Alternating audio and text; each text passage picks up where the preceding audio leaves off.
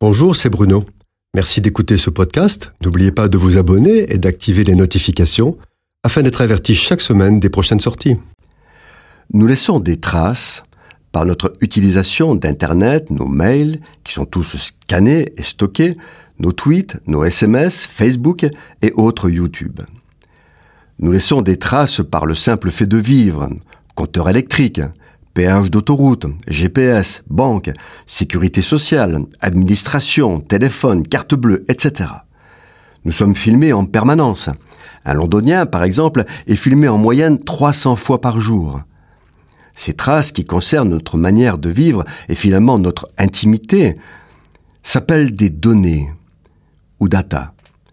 Ce sont des informations sur nous, toutes nos données, je dis bien toutes, sont stockées dans des data centers. 90% des données mondiales sont détenues par les GAFA américaines, Google, Amazon, Facebook, Apple. Et leur équivalent chinois, Baidu, Alibaba, Tencent Xiaomi. La quantité de données à gérer est gigantesque. Pour le faire, les entreprises du numérique utilisent des logiciels performants qui trient, classent, organisent les données de manière à pouvoir les utiliser dans un but précis.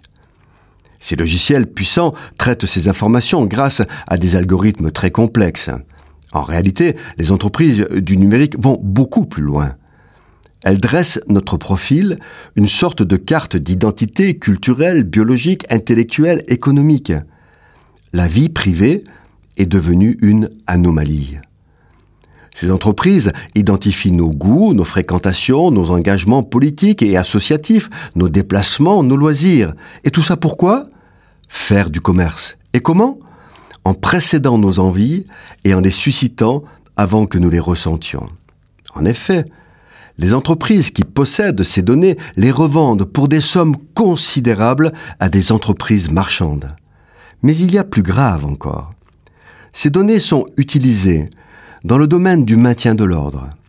Ainsi, les algorithmes identifient des événements à risque avec des personnes sensibles et dressent le profil de ces personnes.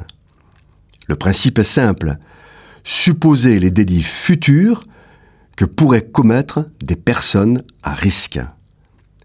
Ceci est beaucoup plus dangereux car on peut aller jusqu'à emprisonner préventivement les personnes avant qu'elles passent à l'acte. C'est déjà ce que fait la Chine depuis 2018.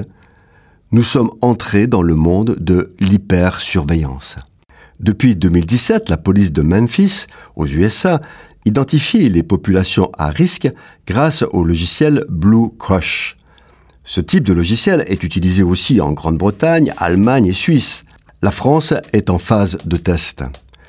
Tous les pays s'y mettent, c'est une tendance mondiale.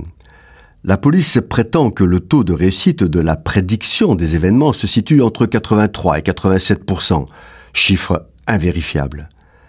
Afin de rassurer les populations, les autorités s'évertuent à expliquer qu'aucun profilage d'individus par catégorie et par communauté n'est réalisé. C'est sans doute vrai, mais le danger n'est pas là.